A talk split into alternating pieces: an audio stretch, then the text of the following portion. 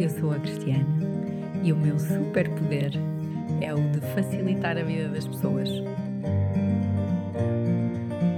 Este é um podcast onde vamos descomplicar temas do dia a dia, crenças, filosofias de vida, ideais, todos os temas que as pessoas complicam e que nós, em conversa, vamos, pelo menos, questionar. Então, bom dia, bem-vindos a mais um episódio das Descomplicadas. Hoje com um convidado especial. O primeiro convidado em masculino. É verdade. O primeiro. Portanto. que honra! Ah, Escolhemos, começámos em bom, escolhemos um elemento bem representativo. apesar de nós não nos conhecermos ainda, portanto, é a primeira vez que estamos eh, a conversar. hum, não, não, vamos- não podemos dizer que é presencialmente, mas é quase, é quase como se fosse. É verdade. Ó Jorge, então se calhar vamos pedir-te por. Vamos começar por pedir-te para falares um bocadinho sobre ti, sobre o teu percurso. eh, o que é que te faz vibrar? O que é que tu fazes? eh, quem é que tu és? O que é que te torna diferente? Ok. Ahm, eu, aos 18 anos, decidi eh, seguir a carreira de filosofia. E, e isso foi motivado por uma experiência radical. Ah, o meu pai tinha morrido nessa altura e Ups. Deixamos de te ouvir. Net. quem está o japonês agora, uh, Kierkegaard era um filósofo que hum, falava muito sobre o sentido da vida, sobre que caminho é que nós devemos trilhar, uh, quais são as alternativas, quais são os bons valores para ser uma pessoa forte. E o Kant também tinha uma teoria interessante, também bastante rigorosa, tipicamente alemã, uh, resiste, resiste, uh, e comecei a ver sentido ali naquilo e também um- uma, uma âncora, digamos assim, não é? Para um jovem de, de tão tenra idade. Ahm, pronto, e então decidi ahm, candidatar-me à, à Universidade Católica, licenciatura em Filosofia, e pronto, e foi sempre, sempre a seguir Filosofia, depois fiz o doutoramento. A dada altura, pelo meio, descobri o tema da felicidade eh, e descobri uma série de coisas que, que me fizeram agarrar ainda mais à, à filosofia. E, e depois comecei a, a pensar: bom, mas se calhar eu podia também ajudar pessoas hum, a poderem ter uma vida melhor, a poderem também ser mais felizes, etc. Pronto, então comecei a criar ferramentas, eh, fiz alguns cursos extra também.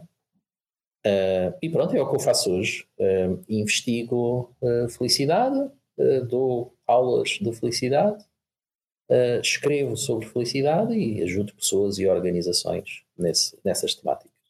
Perfeito. Um trabalho É um- muito bonito, muito Exato. sublime. Eh, e, e como tudo na vida, não é? Nós vamos tendo aqui pessoas que, que vão partilhando as, as suas histórias e, e é comum este traço de desenvolver um trabalho a partir de uma experiência pessoal. Ou seja, parece que o nosso caminho se abre quando a gente tem uma experiência que abana connosco, as nossas emoções, e vamos à procura de respostas para nós e de repente encontramos um caminho que serve os outros também, não é? E, Sim, sim, é verdade. e o teu, eh, com certeza, é um exemplo disso.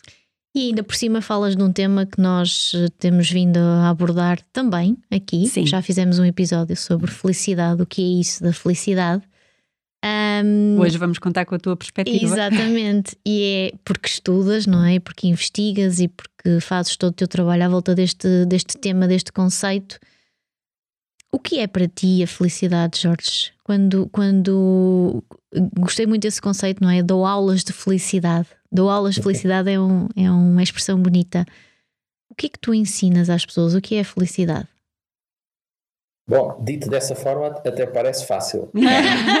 pois sabemos que não é, por Não isso é. é? que é tão falado ultimamente. Se fosse fácil. É, exatamente. Dá, mas convém explicar, não é? Porque senão quem, quem nos estiver a, a- ver ou a ouvir hum, vai, vai ficar com a ideia de que eu aos 18 anos decidi ser professor de felicidade, filosofia da felicidade e pronto, e já está. Não, não Exato. foi bem assim. Ah, eu só consegui ser professor de, de felicidade muito recentemente. Uhum. já, já neste século. não é? Ah, porque no início ah, no final do século passado, uh, a, pelo menos a sociedade portuguesa não, não valorizava muito estes temas, uh, muito menos uh, numa dimensão mais filosófica, não é? Que também tinha aqui o, o, lado do preconceito, que a filosofia não serve para nada, e é uma, uma, perca de tempo e essas coisas todas. Um, agora, eu tomei a decisão de não desistir, não é? Eu tive muitos colegas que, que foram para outros caminhos, eh, uns foram para, criaram empresas, uhum. outros uh, foram para a psicologia, que é uma parente próxima da filosofia, uh, mas eu não, eu decidi sempre continuar a acreditar que, que era possível uh, vingar na filosofia, mostrar às pessoas que, que a filosofia tem utilidade e que pode ser impactante a vários níveis. E portanto, quando eu comecei a ter o meu sistema montado, não é? A minha visão do mundo, as minhas ferramentas de trabalho, comecei a sentir que, que o mercado procurava isso, não é? E lembro-me, durante muito tempo eu fazia grátis praticamente tudo. Uh, mas depois comecei a pensar: calma, eu estou com uma grande percentagem do meu horário grátis, não é? E depois não conseguia fazer para o qual era pago. Claro, é? exato. E então comecei, comecei a, a reorganizar a, a, minha agenda, a minha vida e essas coisas todas, não é? Sim. Uh, e um dos trabalhos que fiz foi precisamente esse, definir felicidade, não é? Que é a vossa pergunta. Sim. Um, e então encontrei três palavrinhas-chave: uh, consciência, avaliação e projeto. Portanto, não é possível saber se sou feliz uh, se eu estiver inconsciente, se eu estiver a dormir, se eu estiver em coma, se eu estiver uh, sob efeito de substâncias, uh, etc. Não é? Uh, e a, saber se sou feliz implica fazer uma avaliação, olhar para a minha vida como um todo, não é? E fazer uma conta de matemática, não é? E se o resultado for mais de 50%, então tenho aqui já um início de felicidade. E quanto mais próximo do 100, mais felicidade eu tenho, não é? E o que é que eu avalio? nesse processo. Avalio precisamente a, a minha vida como um projeto, ou se quisermos, os pequenos projetos que eu tenho dentro do grande projeto que é a minha vida. É? Um, portanto, basicamente é isto. Mas, ó, oh, Jorge, uh, esclarece-nos aqui, porque às vezes há essa confusão. As pessoas entendem que a felicidade é só uma emoção. Uhum. E, e, não é. Ou, ou, pelo que estás a dizer, uh, tem emoções associadas, mas é mais do que isso. Ora, nem mais. É, é, essa é uma boa forma de ver a coisa. Uhum. Tem emoções, sem dúvida, uh, mas não é só emoção. Não, é? uhum. não podemos pôr a felicidade ao mesmo nível da alegria. Sim. É? Uh, portanto, uh, aliás, eu às vezes costumo dizer que é possível estar triste e feliz ao mesmo tempo. Uau, isto, para, isto para as pessoas vai dar um nó. então. Não, mas é, é fácil, uh, porque a tristeza é uma emoção, Sim. É, é, uma reação momentânea a qualquer coisa que me acontece, não é? Uhum, uhum. Vocês agora dissessem, ah, vamos ter que interromper uh, esta gravação, então pronto. Então uh, eu ia ficar triste agora, não é? Estou aqui todo, todo contente com vocês. Uh, mas podia estar feliz ao mesmo tempo porque sei que vai voltar a acontecer uh, e, portanto, a felicidade é uma coisa maior que não é uma reação ao momento, não é? Não, não faz é um sentido estado. eu dizer uhum. que sou infeliz só por uma coisa que me aconteceu agora, uhum. uh, hoje, não é? E pôr em causa a minha vida toda que, que teve conquistas fabulosas, não é? E depois tem, tem uma relação muito engraçada com, com um hábito que as pessoas têm muito, que é quando julgam, não é? Quando julgam pessoas, misturam julgar pessoas e julgar ações das pessoas. É? Quando eu digo que uma pessoa não presta, eu estou a fazer uma grande confusão. Uh, o que eu quero dizer é que ela praticou uma má ação, é o que eu conheço, não é? eu não conheço a pessoa toda. Portanto, aquela ação é errada, mas isso não significa que a pessoa não preste ou que seja uma má pessoa. É? Portanto, eu só devo avaliar ações, eu não devo avaliar pessoas, até porque não tenho informação para isso. E aqui é igual. Ok, a emoção é uma é uma, uma, uma é instantânea, ou seja, é momentânea e é, é, uma, é, um, é desplotada naquele momento em função de um, de um acontecimento. A felicidade é uma coisa macro, exige esta, esta consciência e análise do meu projeto de vida, de uma maneira um bocadinho mais alargada. Uh, e, e, há muitas vezes esta confusão de acharem que a felicidade também é momentânea e, e é derivada de um acontecimento específico, e, e, por um acontecimento específico eu defino se sou feliz ou infeliz. E, há esta, é, é esta, pelo menos eu, eu sinto isso, que há uma, esta confusão generalizada. E há, e há o achar também que a felicidade é um estado permanente de euforia, não é? E não é. Uh, eu acho que, que, que é um é um estado de consciência, precisamente como dizias, e nós conversamos muito sobre isso aqui, que pode ter momentos em que estamos mais alinhados, diferentes. Podemos, exatamente, não é? Portanto, uh, e, e, esta questão da associação da felicidade à euforia, ou então de, de, andarmos todos aqui à procura da felicidade, não é? Agora queremos ser todos felizes. Uh, e há um, um, tema que nós uh, tra trabalhamos aqui muito recorrentemente, uh, que é a felicidade nas organizações, e sabemos que tu também fazes esse trabalho junto das organizações. Que, como é que tu sentes as organizações neste momento, em particular as organizações portuguesas? Estamos a falar de Portugal. Como é que tu sentes as organizações em Portugal neste momento? Qual é o estado de animosidade das pessoas? É, eu encontro de tudo, não é? Porque as organizações são todas diferentes encontro organizações uh, já bastante interessantes, com um caminho feito muito bom e, e normalmente os meus processos de consultoria posso fazer aqui uma média, embora não tenha feito essas contas, isso é um trabalho académico que ainda hei de fazer, uh, mas assim de intuição quase que faria uma média de um, um ano, dez meses, mais coisa, menos coisa. Um, e, e nesses 10 meses uh, eu consigo recolher evidências de pessoas a dizerem: Ai, ah, sinto-me tão bem aqui nesta empresa. Isso tem sido uma descoberta bastante agradável, bastante positiva, uh, de quase pensar: bom, o meu caminho aqui está terminado, não é? Não, não faço falta aqui. Uhum. mas pronto, infelizmente ainda não posso dizer isso de todas. Mas o, o que estás a tentar dizer, é desculpa interromper, Jorge, é que durante esses 10 meses as pessoas, quando começas o trabalho, estes 10 meses são o período em que as pessoas sentem esse estado e depois uh, há aí uma inversão? Ou são 10 meses do início da, da relação da pessoa com a organização que traz esse estado e depois ele se esgota? Eu não, não percebi bem. Não, não, eu, eu, ok, peço desculpa, eu expliquei-me mal. Um, Obrigado quando eu vou entrar na organização, logo no início, Sim. eu encontro pessoas a dizer: Ah, eu sinto-me tão bem ah, nesta okay. empresa. Okay. Portanto, é como se eu não fizesse falta lá, logo, uhum. logo uhum. no início eu sinto isso. Não é? Enquanto que noutras não. Noutras uh, eu sinto que há ainda um grande caminho a fazer, muita desorganização, muita falta de visão, um, as pessoas não comunicam, a comunicação não funciona.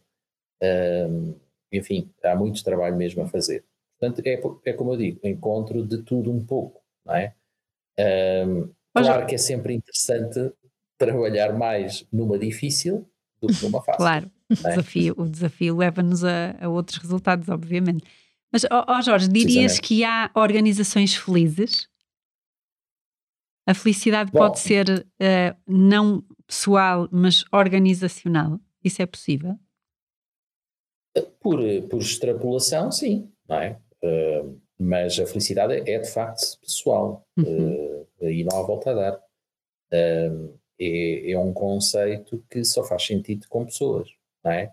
Porque implica pensamento, implica também sentimento, implica um caminho, implica tempo, decisões, enfim, todo um conjunto de coisas que nem os animais, nem os objetos, uh, nem as organizações têm, não é? Ou seja, o, o caminho para teres. É extrapolar. O caminho para teres uma organização dita feliz é sempre o trabalhar das pessoas que lá estão no seu projeto quase pessoal de felicidade, é isto? Sim, essa é uma parte muito importante, sem dúvida.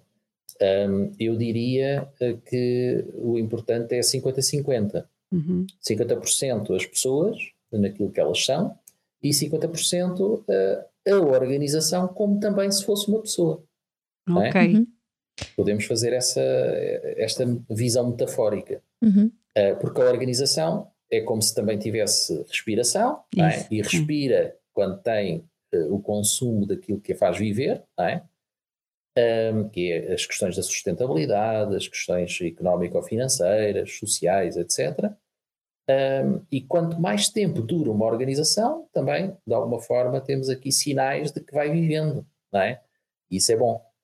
Um, e qual é que é o grande desafio nestas questões de felicidade? É conseguir acompanhar o cumprimento dos objetivos das pessoas e dos objetivos da organização uhum. e fazer aqui este, Match. este casamento, digamos assim. Quando conseguimos esse casamento, quer um, quer outro, sentem-se muito bem. Pois nós temos falado aqui nessa questão da, da felicidade das organizações, porque eu, eu venho de um background industrial, eu tive quase 20 anos ligado à indústria. Um, e, e, o que nós temos falado é exatamente isso: definem-se ações para o funcionamento da organização, mas tem-se pouco em conta o projeto de felicidade de cada pessoa. E então, é, é, durante muito pouco tempo, conseguimos ali alguns resultados, mas depois eles esgotam-se porque não há esse casamento, como estás a dizer, então é, é uma relação falhada, porque só um dos lados. Só um dos lados é que, é que investe. É, é, que investe. É que investe ou que está a ser analisado, nem é, nem é o investir, porque às vezes até se investe muito, a empresa investe muito em ações, mas como não considera o projeto de felicidade das pessoas que lá estão dentro, o investimento passa a não ser um investimento, passa a ser um custo, porque não vai ter é esse retorno, não é? Quais é que tu sentes Sim, que há são. Que combater esses preconceitos da melhor forma possível. Hum, é, um, um, caminho ainda para fazer, não é? Como é que tu, quais é que tu sentes, Jorge, que são os principais ingredientes para podermos falar de felicidade nas organizações? Uh, então, uh, os ingredientes é, são os conteúdos que permitem essa satisfação que eu estava a dizer. O que é que permite cumprir os objetivos da organização e o que é que permite cumprir os objetivos das pessoas. Uhum. É? Uhum. Porque, no fundo, e até gostei dessa expressão que falámos do casamento, não é? No fundo, quando, quando ambas as partes andam satisfeitas, o casamento continua, uhum. não é? Apesar de haver um, trabalho comum, é trabalho a ser feito, há sempre, que as relações têm que crescer, mas é isso. Sem dúvida, é isso mesmo. Uh, e é, é, engraçado que eu ontem estive no, no Coliseu a ver a, a palestra do, do Mário Cortella e, e, ele trouxe uma história muito parecida com isto. Uh, será que nós fazemos o nosso melhor em cada situação em que estamos? E aqui podemos falar nós como pessoas e a organização como organização. Uhum. É? Uh, por isso é que no meu modelo de consultoria o diálogo é fundamental. A co-criação ou a co-construção é fundamental. É? E, e a dada altura do, do processo, eu tenho um modelo em oito, em oito passos, uh, e mais ou menos no quinto passo uh, é quando isso acontece. Já, temos a, já recolhemos a informação toda, já fizemos algumas sessões com, com os colaboradores-chave, que nós identificamos através de um survey que, que passamos, um, e depois chegamos a esse momento, sentamos à mesa com, com o responsável de, das decisões e da execução uh, e, e, tomamos essa, essa, essa liderança, digamos assim, uh, e, e, depois essa pessoa que é responsável pela decisão toma a decisão. Ora, então vamos por este caminho ou vamos por aquele. Um, e isso é fundamental, porque não, não pode haver aqui uma, uma receita chapa 5 igual para todos. Claro, é? São pessoas diferentes. Faz sentido numa organização, pode não fazer sentido noutra. Claro, claro. E mesmo dentro Portanto, da, da, mesma é organização, para pessoas diferentes, não é? Que é o que muitas vezes discutimos aqui, não é? Eu acho que às vezes tenta-se encontrar nós já falamos aqui algumas vezes destas, desta dimensão, não, não, sabemos qual é a tua opinião sobre isso, mas já, já temos vindo a, a falar um bocadinho sobre, sobre esta questão dos departamentos da felicidade. Às vezes tenta-se encontrar aqui standards ou templates para aplicar a todas as pessoas, quando na verdade o projeto individual de felicidade de cada um passa é por uh, caminhos diferentes ou, ou tem objetivos diferentes. E portanto estamos a, a tentarem colocar as pessoas todas numa mesma, numa mesma caixa, não é? E, e, e, e no fundo uh, criar aqui um padrão geral de felicidade poderá não ser o mesmo caminho, pelo menos na nossa perspectiva não é o melhor caminho, precisamente porque falhamos o projeto individual de cada um de felicidade. É, é isso. Um, eu tenho tido experiências muito interessantes, desde chegarmos à conclusão que aquela pessoa devia mudar de departamento, Sim. Uhum. E é, é, é acordo entre todos, é, é, a minha perspectiva, é a do próprio e é da organização. Pronto, então aí é fácil. Um, também chegarmos à conclusão que o melhor é a pessoa sair da empresa, uh, mas aí a empresa não sabe. uh, pronto, aí é um bocadinho mais difícil, uh, mas é um bom, um bom passo. e depois também já tive casos em que isso aconteceu e, e ficou tudo bem. Um, e, portanto, o, o que eu acho que é fundamental é todas as partes quererem, estarem interessadas. Não é? Agora, também tenho que vos dizer, também já, já tive experiências de, de organizações que querem, mas ainda não estão nas condições ideais uhum. para. Uhum. Para isto é preciso haver muita maturidade, é tal e qual como casar, não é? As pessoas uh, precisam Ora. ter maturidade para entrar numa relação. Uh, esta, esta, também é uma relação uh, e perceber que há crescimento de ambas as partes e há necessidade de trabalho de ambas as partes, não é? o só, inclusive é do próprio trabalhador. Eu, eu, eu, durante muito tempo estive na liderança de algumas equipas e também há uh, essa ideia nas pessoas de que a empresa é que tem que me fornecer tudo o que eu preciso para eu estar bem. E também não é assim, não é? Eu tenho que ter consciência do que é que eu quero, do tal meu projeto, o que é que eu quero, qual, qual é o meu objetivo de vida, para perceber se há um match naquela relação que vá satisfazer os meus objetivos, porque se não estou eu lembro-me, eu, já contei isto aqui várias vezes, quando eu cheguei a esta última empresa ao estado de não estar feliz, de não estar a contribuir para o meu projeto de vida, e disse isto ao meu diretor-geral, e disse: Olha, o meu caminho aqui eh, acabou, eu vou ter que fazer outra coisa porque já, já não há nada aqui que vá alimentar o que eu tenho definido para mim.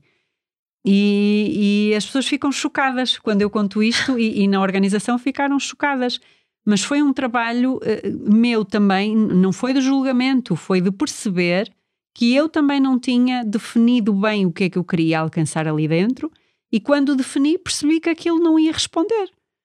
E, e pronto, e houve uma, um divórcio amigável, mas houve um divórcio.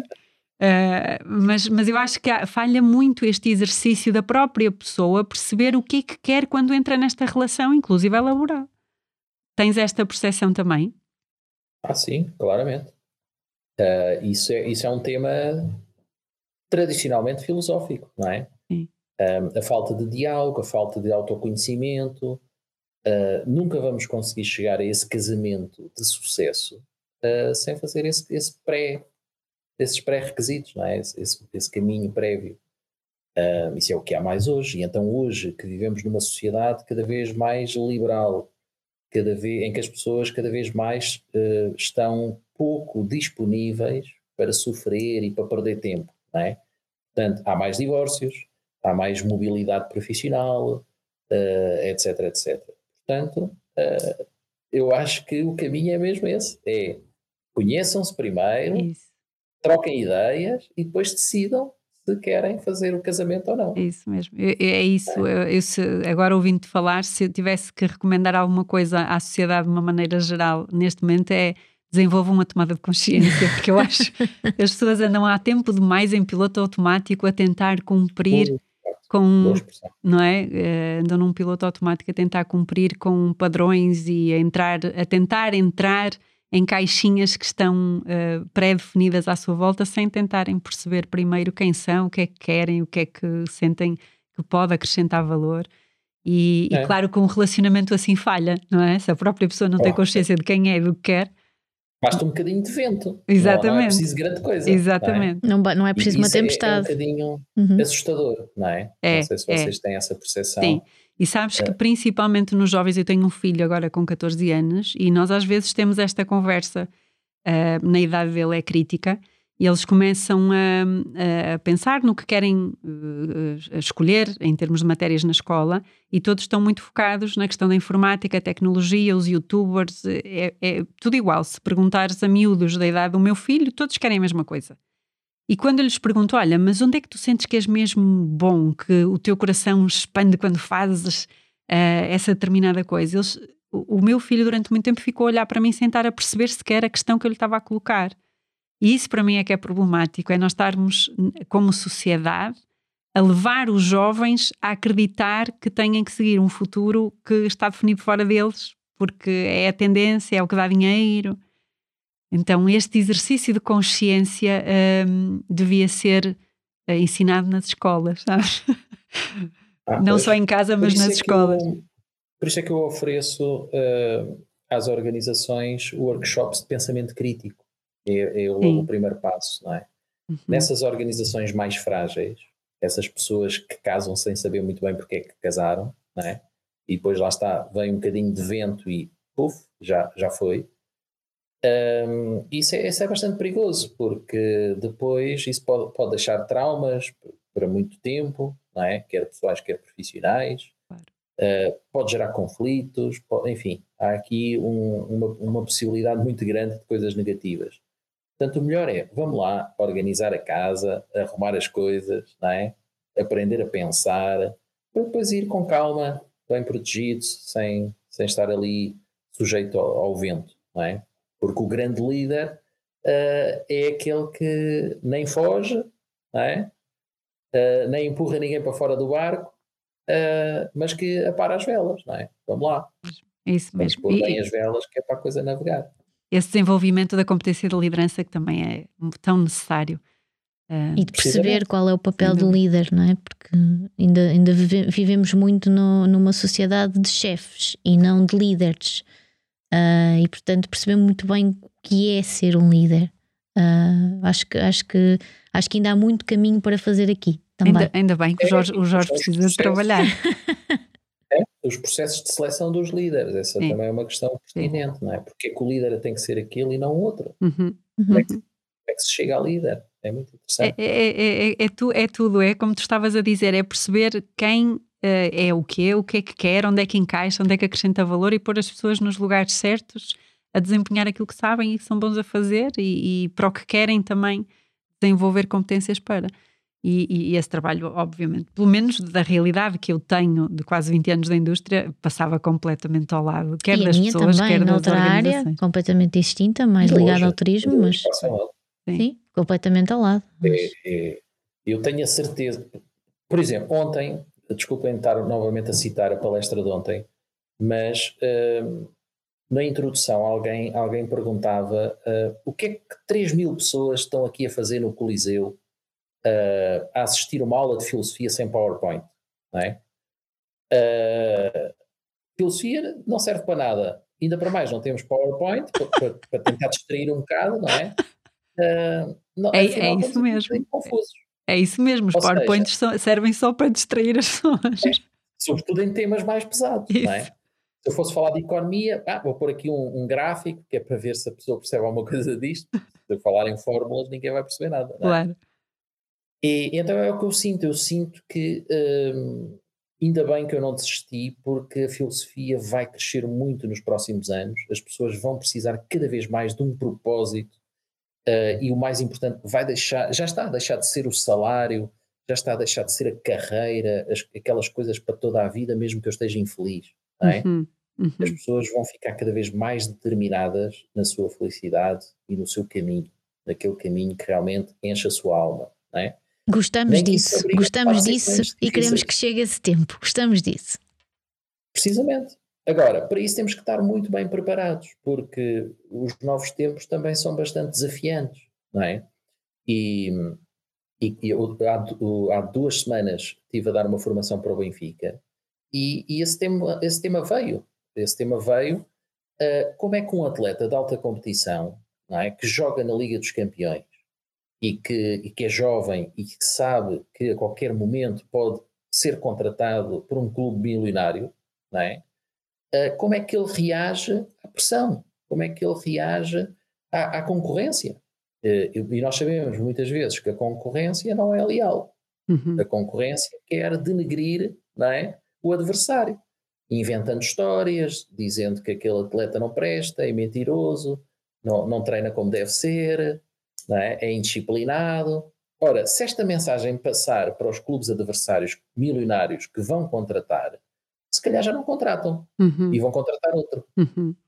E esse outro que interessa a quem inventou esta história. Claro. É?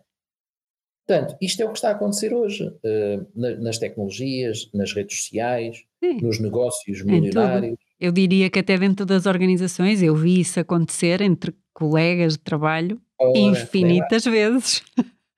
E portanto, se nós não estivermos preparados, se eu agora chegasse aqui e dissesse atenção, que a Ana é mentirosa, não é? assim, só, só isto, sem, sem provar nada, só dizer isto, não é?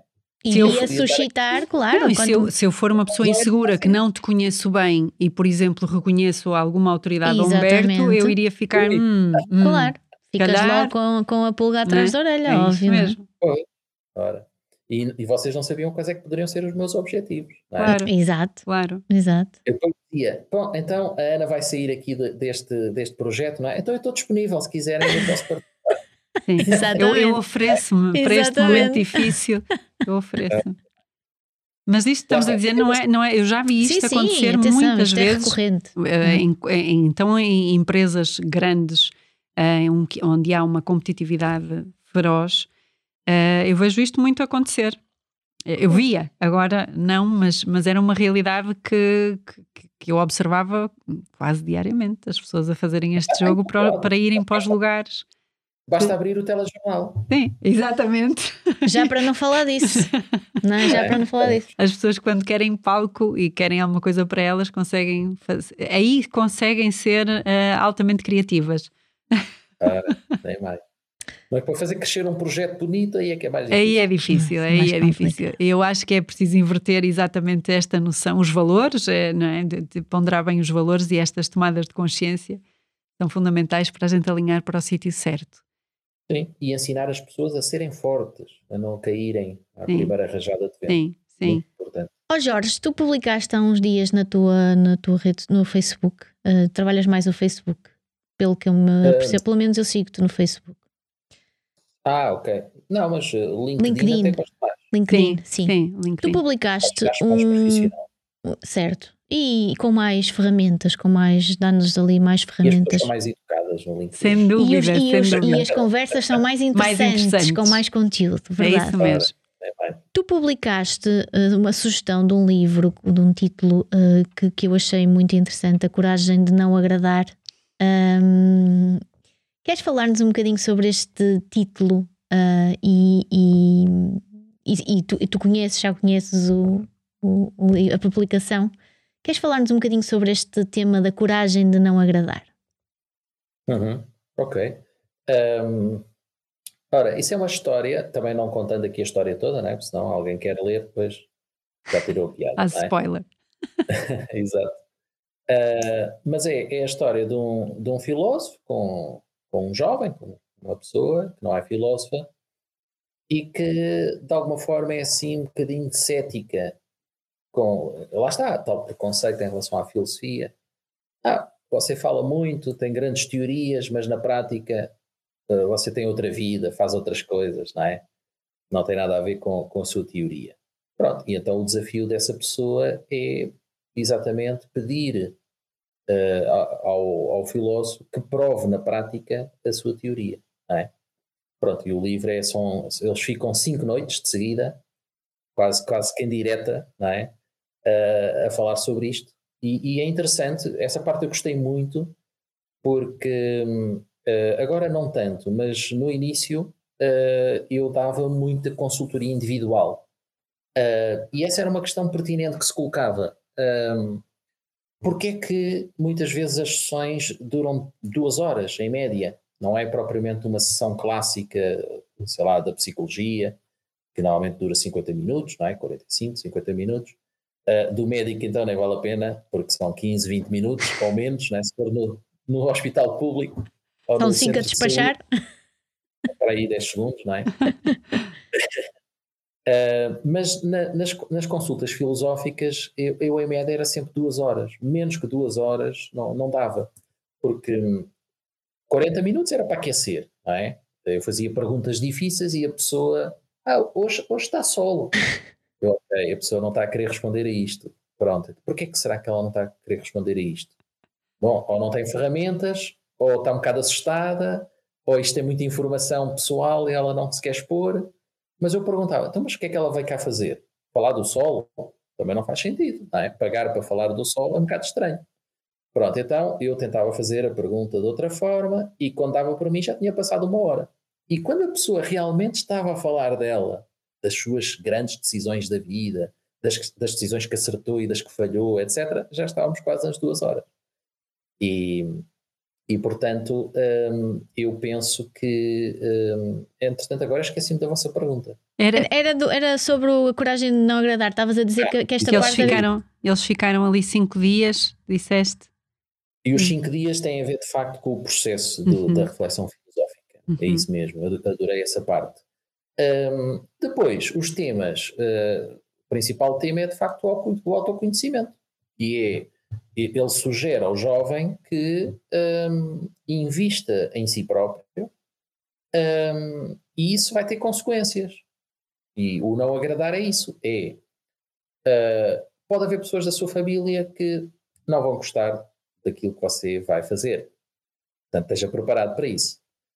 Pode vir a perder amigos que na verdade não eram seus amigos.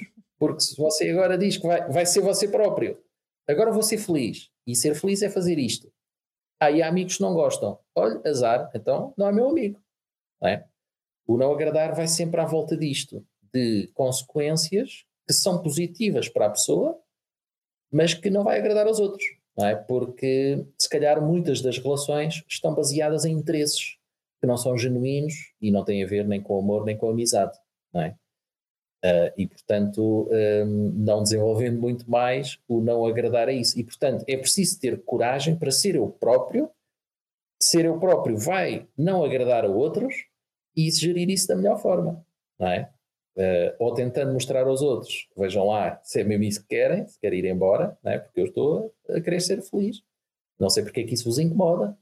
Exato. Uh, Há pessoas que vão confundir isso. isso com egoísmo, com não quererem saber, não, não é? serem, serem não serem consideradas, é. serem Porque, é, deixadas de lado. Os relacionamentos estão muito assentes na, na carência, não é? O eu precisar que o outro esteja lá para eu me sentir bem e não no, no meu suporte pessoal.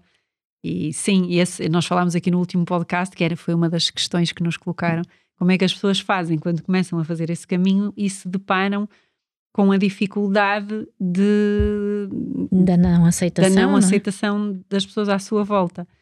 E se calhar este livro vamos pô-lo em comentários, porque é uhum. é interessante as pessoas lerem e, e, perceberem que a felicidade não existe se eu não for autêntico, se eu não tiver consciência de quem sou e o que é que eu quero.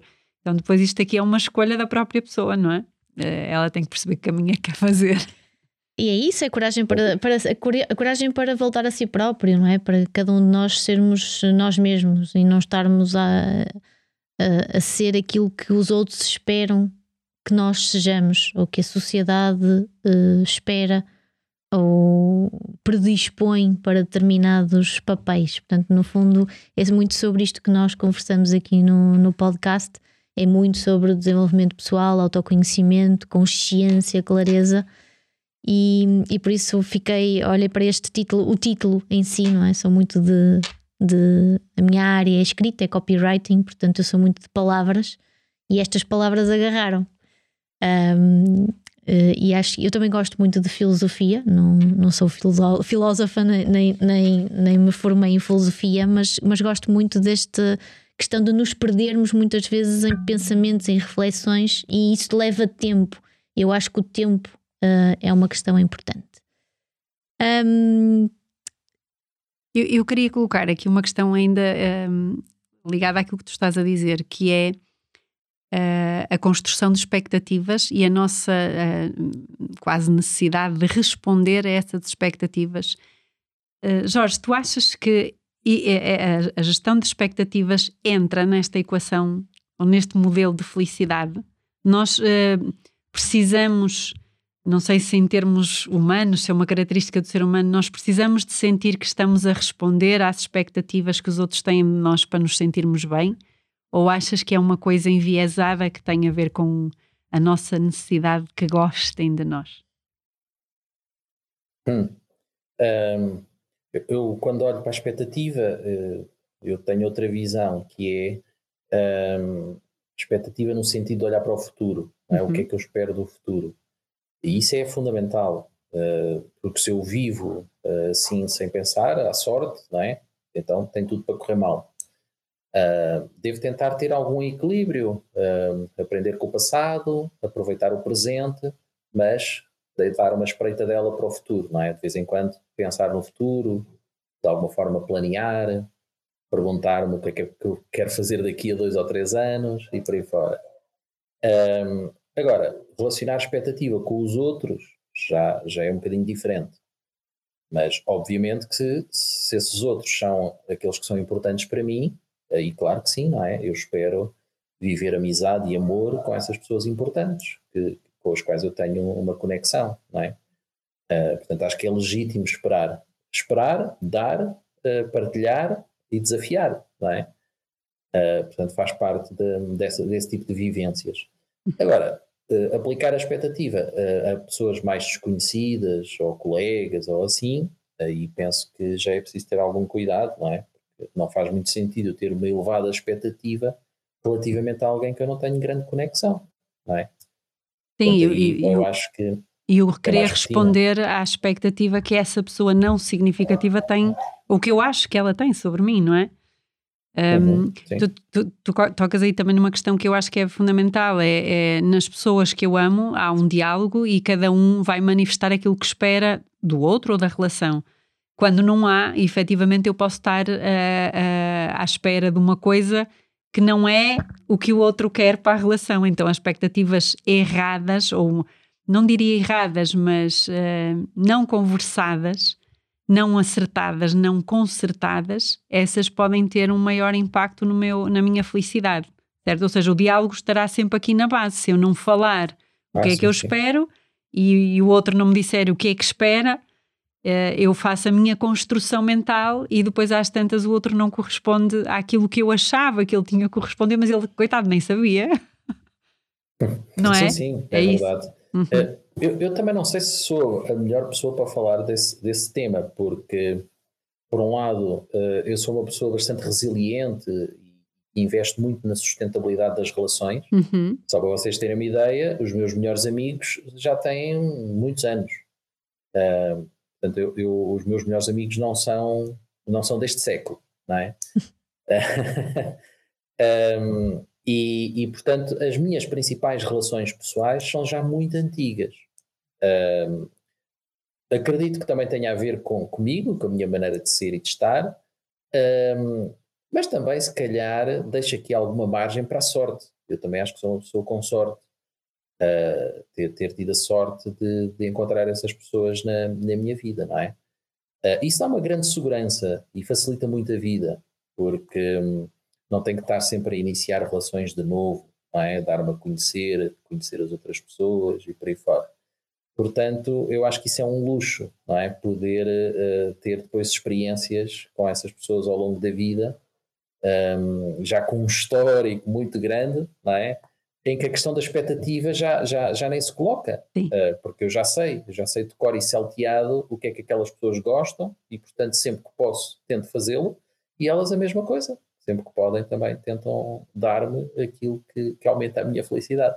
Tu falaste aí na sorte, tu acreditas que nós uh, vamos encontrando por sorte as pessoas no nosso caminho ou aquilo que tu és vai atrair as pessoas que se alinham contigo? Uh, eu acho que há, uma certa dimensão de sorte, não, não sei se será muito grande. Um, eu acho que sim, há muita movimentação, não é? Uh, eu, eu também, lá está, ia dizer outra vez, tenho sorte em viver no sítio onde vivo. Eu vivo no centro de Lisboa e, e agora Lisboa está com um turismo, não é? Bastante intenso. Uh, agora, cabe-me a mim, se eu quiser uh, conhecer uma pessoa, ter a, a, iniciativa, tomar a decisão de mandar parar aquela pessoa que, que, vai ali a passar e falar com ela, não é? Uhum. Portanto, a sorte dela passar é sorte, não é? Mas eu depois posso uh, fazer esse, essa sorte transformar-se em algo que depende de mim, não é? E depois ver se a energia dela uh, é, compatível. é compatível com a minha e por aí fora, não é? Portanto, Sim. eu acho que há aqui os dois lados da questão um, ehm, que, que vale a pena estar atento, não é? Sim, eu, eu, eu acredito piamente que as pessoas vão mudando um, à nossa volta vão mudando, a, a própria pessoa muda ou a, o tipo de pessoas muda em função também do, da do, nossa própria mudança. Da nossa própria mudança e da fase de vida em que a gente está. Nós temos tendência a aproximar-nos mais de uns do que de outros. Eu vejo por mim, eu tenho um núcleo de amigos próximo, mas noto que dependendo da, da fase ou do desafio que eu estou a viver, há momentos em que eu estou mais próxima de uns, porque são pessoas que se calhar acrescentam alguma coisa àquilo que eu, que eu estou a experienciar. E, e, depois há outros momentos que estou com outro tipo de pessoas. Eu, eu sou muito assim, eu, eu gosto de alimentar a relação, mas uh, sou muito saltitona. é, e, e, eu aviso os meus amigos: e, olha, é, eu, eu sou assim, eu não sou daquelas pessoas que está sempre com o mesmo tipo de pessoas constantemente mas, eh, mas consigo observar, mediante o desafio que eu estou a vivenciar, consigo observar a minha movimentação dentro do meu círculo de amigos, que é interessante. Sim, sim, vamos voltar à felicidade? Vamos lá. Antes de terminarmos, um, temos mais cinco minutinhos. Ó oh Jorge, um, para nós individualmente, agora vamos sair um bocadinho das organizações, individualmente, para podermos uh, ser mais felizes ou viver mais felizes, o que, é que, o que, é que são recomendações práticas que tu possas dar? O que é que, tu, o que, é que hum, às pessoas que estão à tua volta, às pessoas que vais conhecendo, às pessoas com quem vais interagindo, que certamente te fazem sempre esta pergunta, não é? Porque trabalhas com, com o tema do, do momento, não é? O tema quente do momento. Toda a gente fala de felicidade de repente, toda a gente acordou para a felicidade. Um, o que é que são dicas práticas? O que é que, mesmo quando falamos em autoconhecimento, em, termos práticos, o que é que tu recomendas? Uh, eu recomendo que, que, a pessoa se conheça muito bem primeiro. Faça uma experiência, vá, vá viver para um, para um monte alentejano, assim, longe da civilização, e fique lá seis meses para ver se consegue, não é? Viver consigo ver... própria. É, exatamente. O que é que a pessoa vai cozinhar sozinha? O que é que faz sozinha? Não há nada para fazer. Provavelmente vai ter cortes de internet e de eletricidade e falta de água, não sei. Enfim. Desafiar-se a si própria, não é? Para ver quem, quem é que a pessoa é e o que é que sobra. Ao fim de seis meses, eu acredito que a pessoa vá chegar à conclusão que o mais importante para mim na vida é primeiro, segundo, terceiro, quarto. Ok. Então pego nessas quatro coisas e vou construir um novo caminho para, para a minha vida, não é? E, e depois também depende aqui da fase, não é? Fazer essa pergunta a um jovem, a resposta é uma coisa, fazer a um adulto, é? No meu caso, uh, eu estou numa fase de valorizar muito pessoas, experiências com pessoas, não é? E portanto, uh, isto, eu não sei se isto é bom para mim, porque estou a dar por mim a demorar muito tempo a entregar relatórios e essas coisas. Eu era mais rápido. Uh, eu era muito conhecido por já, já está feito, uau! e agora não, agora é o contrário, ainda não está feito, o que é que se passa? Porque, não é? Antigamente uh, eu tinha uma grande energia e conseguia fazer 20 projetos ao mesmo tempo, em seis meses.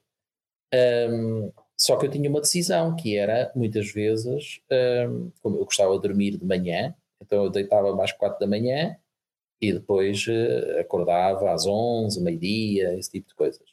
Porque eu produzia melhor de noite, no silêncio da noite e por aí fora. Agora não. Agora eu, eu deito-me certinho, à hora 10, 10 e meia, 11, vá, uh, já estou a pensar em dormir. Um, e, e durante a tarde posso muito bem ir lanchar com, com um amigo, uh, jantar fora com a família e por aí fora. Portanto, estou nessa fase de investir em pessoas, de conhecê-las melhor, de saborear mesmo os momentos. Uh, e acho que isso é muito importante, nós valorizarmos as pessoas, uh, darmos a nossa parte e, e, e recolhermos a deles. Uh, isso é, é, excelente, não é? Mas não sei se é, é assim tão importante no início da vida. Acho que no início da vida as pessoas querem mais construir os seus projetos, crescerem, não é? Uh, desenvolverem, ir à aventura. E, e portanto, um, eu deixaria também aqui um, uma dica para as pessoas, depois de se autoconhecerem, não é? criar as condições ideais para que os seus projetos, e eu digo no plural, porque acho que do ponto de vista estratégico é muito importante, eu, eu acho que nunca tive momentos de infelicidade na minha vida. Porquê? Precisamente por ter esta estratégia muito bem trabalhada. Quando, vamos imaginar, estou num projeto e uh, dois ou três colegas estão super mal dispostos naquela semana e aquilo está, está a correr mal, não é? Se eu só tivesse aquele projeto, pronto, já me estragaram a semana, não é? Mas como eu tenho mais três ou quatro projetos, e eu, ok, então eu vou ali e já venho. E vou para os outros dois ou três projetos. Vamos só fazer aqui a, vamos só fazer aqui a ressalva, não é para terem muitos relacionamentos para quando um azeda te vir. É, é, é, que as pessoas vão aproveitar o que tu estás a dizer. É, há, há que adaptar, não é? Há que adaptar. São projetos. A é. amizade é um bocadinho mais fácil, não é? Sim, mas eu essa... acho que é igual. Eu, eu, eu, eu pelo menos, sim, mas eu acredito que mesmo nas, nos relacionamentos de amizade é, é igual. É preciso é as pessoas perceberem que é isto. Nós temos momentos um, e é preciso sabermos como é que nós funcionamos para depois dizer à outra pessoa: olha, eu tenho os meus momentos que preciso de estar mais sozinha ou a ler mais ou a estudar mais. Não quer dizer que não, não te amo, que não gosto de ti mas é a minha maneira de funcionar e é assim que eu sou uh, funcional e eficiente e, e, respondo aos meus objetivos. E, e eu, eu, quando digo isto às pessoas, porque eu sou muito assim, tenho momentos que não me, não me apetece, uh, apetece-me estar comigo e preciso desses períodos. E, e, há muita gente que acha que quando tu te afastas e diz é isto, não queres estar com não, não queres estar comigo, claro. estás zangada comigo, não gostas mais de mim. Uh, mesmo na amizade. E é como tu dizes, se eu tiver a ideia de o que é que eu sou, o que é que eu quero para a minha vida e, e souber dialogar e, e, explicar às pessoas uh, que aquilo é o meu modo de, de existir, de viver, uh, as coisas tornam-se fáceis, não é, não é por mal. Uh, mas a, a, forma mais fácil que as pessoas têm de, de se relacionarem é ou afastarem-se, ou cortarem, ou irem para um projeto que dê mais ânimo e, e, largar aquilo com que não sabem lidar, porque não foi conversado, não é? E... Exato. Eu, também falavas há pouco de uma questão importante, que eu acho, eu acho que a diversidade, pelo menos para mim, a diversidade de experiências e de estímulos é fundamental num processo de autoconhecimento. Porque tu ficares sempre ali nas mesmas experiências, nas mesmas conversas, nas mesmas relações, com as mesmas pessoas, nos mesmos lugares, não estás a criar espaço da, da, daquilo que dizias e muito bem também de movimentação, de fluidez. Portanto, eu acho que a diversidade, propor-nos e predispor-nos à diversidade de experiências e de estímulos é fundamental num processo de autoconhecimento. Sem dúvida. Eu é sair da zona de conforto para te conheceres, como dizia o, o Jorge.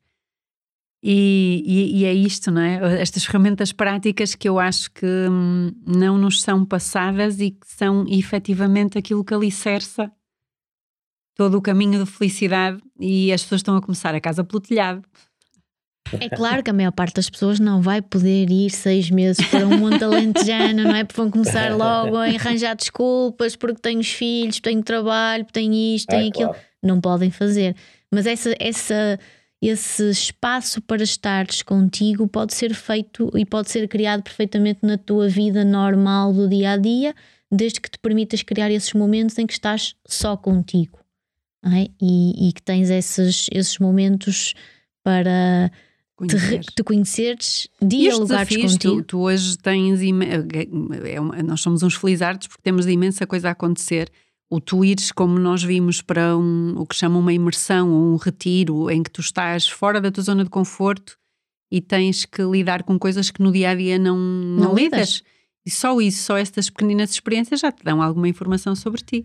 Portanto, é sempre possível fazer alguma coisa, não é preciso ir os seis meses e deixar de trabalhar para, para nos conhecermos.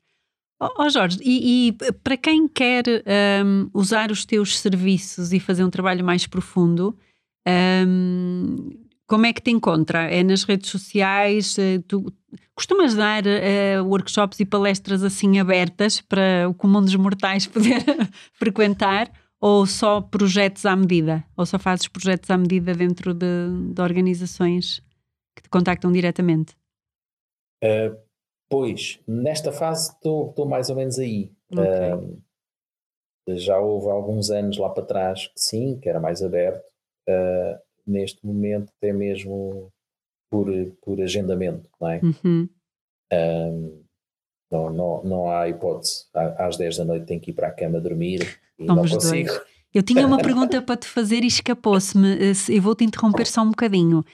Uh, eu sou terapeuta da Ayurveda neste momento, uh, ou seja, fiz um background de, todo ligado à engenharia e depois aos 40 anos bateram-me aqui, aqui neste sítio e eu mudei de vida e faço terapia Ayurveda. E uma das coisas que eu vejo acontecer, porque a, a base do Ayurveda é muito trabalhar o ser em todas as suas dimensões, a parte física, a alimentação, as coisas práticas da vida alimentação, o sono, o movimento, períodos de silêncio, desenvolvimento de consciência, para depois se trabalharem uh, os, as oito esferas da roda da vida. E eu ia te perguntar só a, título de conclusão isto. Tu sentes que, por exemplo, essa rotina de sono que tu tens é fator, uh, é um alicerce para, para a tua felicidade? Ah, claro. Um, mas é mais no meu caso específico, não é? Sim o meu trabalho é muito intelectual, uhum. muito trabalhar o, o, pensamento, não é? Um, e, e, se eu não dormir, o meu pensamento não vai ser nada lúcido, uhum. vai ser confuso, não, não me vou lembrar quem é aquela pessoa, o que é que ela pensa, quais são as suas características, etc. Portanto, o dormir é, é essencial. Dormir e no horário um, certo, não é? Nós sabemos que a nossa bioquímica do cérebro pois. tem horários específicos para fazer cada coisa. E, e, nesta, nesta fase da minha vida ainda, ainda eu sinto mais isso. Uhum. Uh, porque eu acho que há 10 anos atrás eu facilmente conseguia gerir uma direta, não é? Ou, ou pelo menos dormir só 3 ou 4 horas. Uh, acho que conseguia disfarçar no dia seguinte. Uh, agora não. Gastaste não, por conta e agora gastaste por conta e o plafond esgotou. Portanto, se eu adormecer às 4, 5 da manhã por alguma paixão que, que eu esteja a ter no momento, algum projeto daqueles uhum. mesmo fantásticos, o que vai acontecer é que no dia a seguir eu vou cancelar a agenda, a agenda toda, claro. não vou conseguir ir. Tens esse respeito pelo teu bem-estar para poderes servir bem também, não é? Consegues, consegues uh, olhar para trás, Jorge, uma, uma última questão. Consegues olhar para trás e identificar um projeto desses que referes, que é um projeto fantástico que te deixa acordado até às quatro da manhã, consegues identificar um? Eh, eh, o difícil é identificar um, tem, tem tantos. Uh, eu acho que a, minha própria vida é, é isso. Uh, eu fui sempre fazendo, tentando fazer aquilo que eu achava que era impossível, não é? Uh, mas vocês, uma das primeiras perguntas que me fizeram pode ser esse exemplo como é que eu sou professor de felicidade, não é? Uhum. Uh, isso não é uma disciplina científica, é? as, as, universidades e, e, e, os centros de formação não, não tinham essa área, é? tinham biologia, economia, matemática e por aí fora, não é? E línguas, etc. Felicidade, não, não é uma disciplina. Pronto, e eu praticamente hoje só, só tenho essa disciplina, não é? quer em Portugal, quer em outros países. Uh, Portanto, isso, isso dá muito gozo, não é? Uh, e são programas feitos por mim, o que também é interessante. Antigamente, eu lembro-me, há, há, muitos anos atrás, convidavam, ah, quero dar aqui uma disciplina na universidade? Ah, está bem, pode ser, está aqui o programa. É, é? exatamente. Uh, eu era um, um, boneco que iria entrar dentro do sistema, não é? Pronto, sou útil ao sistema e já está. Mas aquilo não tinha nada a ver comigo, não é? Agora não. Agora é, olha, queremos que você dê uma disciplina de felicidade e você cria o programa, está bem? Eu, ok. então, não podemos ir assim uh, meias ocultas assistir a uma das tuas aulas de felicidade. Meias, meias ocultas. É meias é ocultas.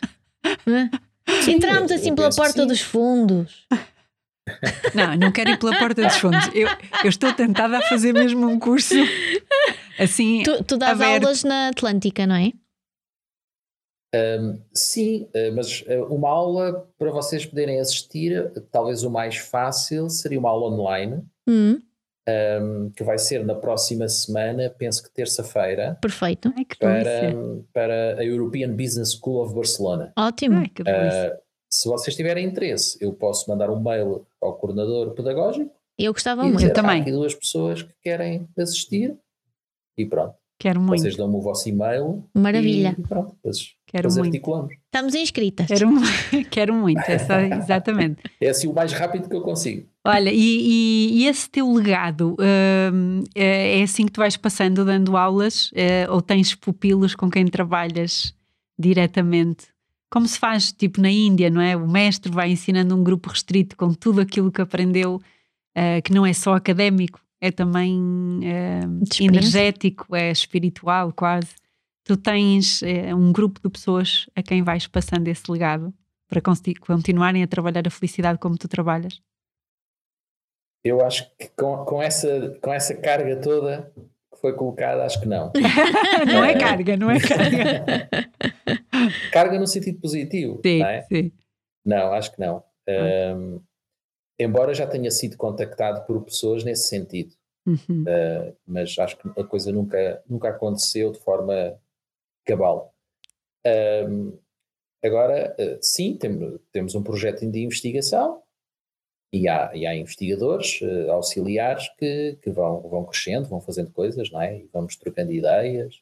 E eu, eu faço desafios e eles aceitam, a maior parte deles, não é? Uh, e nesse sentido, sim. Do ponto de vista de investigação, sim. Uh, mas de resto, acho, acho que não. Acho, eu acho que é assim. não sei se a culpa também não será minha, porque o meu modelo de trabalho é tão complexo que às vezes há, há clientes que uh, ah, eu já não aguento mais, vou tirar não é? Portanto, acho que para discípulos também deve ser difícil. É um, Não é, é um não período longo, é um período longo, não é? Eu vejo Não, que mas é na- interessante, É. é, interessante porque É porque é muito sui generis. Uhum. Uh, o tipo trabalho não é propriamente uma coisa que nós vamos ao supermercado, compramos, usamos no fim de semana e já está, não é? Não, é uma coisa impactante, Claro. que demora Claro a ter resultados, não é? Claro que sim. E as organizações então querem resultados para amanhã, Pois é, pois é. é? e as pessoas ser também. Em, em dois dias, está bem. Quer feliz, Andou, feliz. andou 30 anos a fazer a geneira e em dois dias quer que resolva a sua Mas vida. olha, é o mesmo que eu, eu eh, sabes que a Ayurveda, a Ayurveda tem uma, uma, uma filosofia que é eh, quando, nó- quando chega alguém com uma doença crónica ao pé de nós, nós eh, a Ayurveda diz que é um mês de tratamento por cada ano crónico da, doen- da doença crónica. E às vezes as pessoas têm 30 anos de uma doença e dizem: Ah, mas isto vai ser rápido. É, é que se não for rápido eu não quero. E- então, mas quer dizer, tem 30 anos de doença e quer. E, e às vezes sem fazer alteração importância. nenhuma. Às vezes sem fazer alteração nenhuma. Magia, é É magia. magia. É magia. Portanto, isto são alterações profundas, como é óbvio, não é? É mudar toda uma forma de estar e de viver que é preciso hum, olhar, retrabalhar, tomar consciência, fazer escolhas, definir coisas. Isto é um processo. Que eu diria que nunca mais acaba. Tal como no Ayurveda nós É um- dizemos, a gente só começa a fazer a Ayurveda. Eh, Eu, quando conheci a Ayurveda, dizia: pronto, começou, mas nunca acaba. Que a Ayurveda é a ciência da vida, então não vai acabar. É como Todos felicidade, É como não a é? São temas que se mantêm e, que- e se vão atualizando também, não é? Vai havendo uma nova consciência, mais clareza e, portanto, temos que ir eh, fazendo atualizações e mantermos-nos Cada projeto é estudantes, atentos e, e, com- e com- e empenhados. Isso. Ó Jorge, olha, muito obrigada pela tua disponibilidade. Ahm, tivemos que aqui Obrigado. a- a- adiar uma, uma vez, mas finalmente estivemos aqui. Nós, nós, entretanto, para a semana vamos estar contigo na tua, a assistir à tua aula. Depois, entretanto, também te dizemos quando é que o episódio vai para o ar e, obviamente, que partilharemos. Mas queremos agradecer muito a tua disponibilidade, hum, a tua forma de, de estar, que, que apesar de tudo é, é, é refrescante, porque é o oposto daquilo que nós vemos, que é muito esta coisa do imediatismo, da gratificação instantânea. Não, não, calma, isto leva tempo, isto é preciso tempo, isto é uma perspectiva refrescante. Nós, é muito, tem muito que ver com a forma como nós trabalhamos e às vezes nós próprias andamos aqui um bocadinho às cabeçadas porque as pessoas não compreendem que é preciso tempo, é preciso tempo para amadurecer. Portanto, é refrescante, obrigada por isso.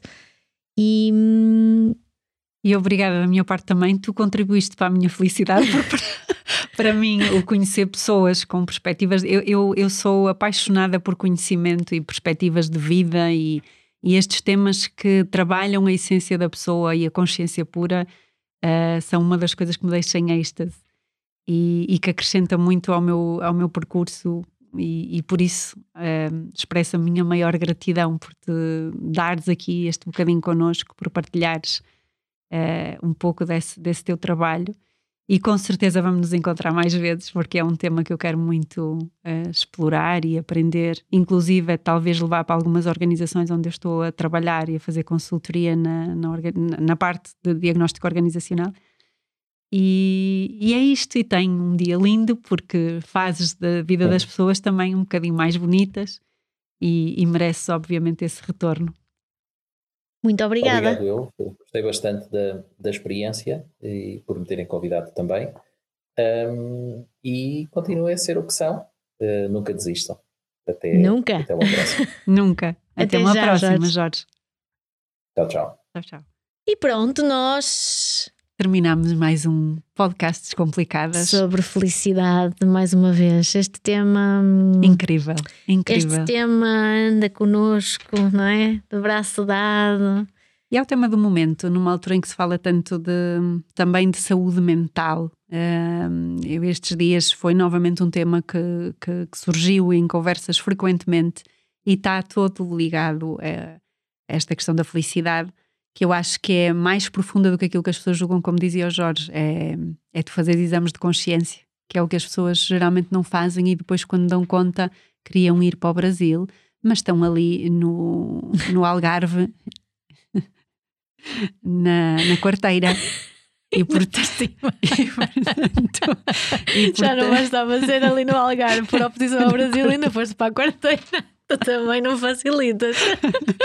Mas é, é, pronto, e é isto que, que a gente precisa de, de Sim, perceber. Sim, e eu, eu gosto muito desta, gostei muito de. É, é bom quando nós vamos vendo estas pessoas que, que, com percursos completamente diferentes, a trabalhar em áreas completamente diferentes, formas de estar completamente distintas acabam por eh, validar muitas das coisas que nós eh, vimos conversando aqui. Não? É? Ele estava a dizer que, que o futuro vai passar muito por aí, pelas pessoas voltarem a encontrar-se, a olharem para si próprias, a pensarem no seu próprio projeto independente, individual, pelo seu caminho.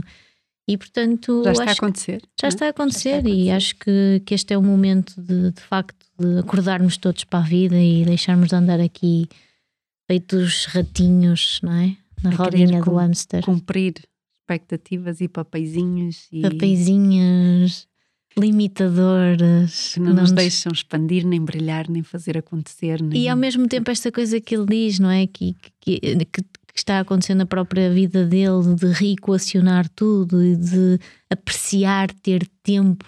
E para cada só fase estar da vida, sim, em cada fase da vida, é? teres, perceberes que te faz feliz fazer coisas diferentes. Como dizia o Jorge, aos 20 anos tu se calhar queres é cumprir com desafios e superar-te e ir mais longe, na, até na parte profissional, fazer coisas acontecer.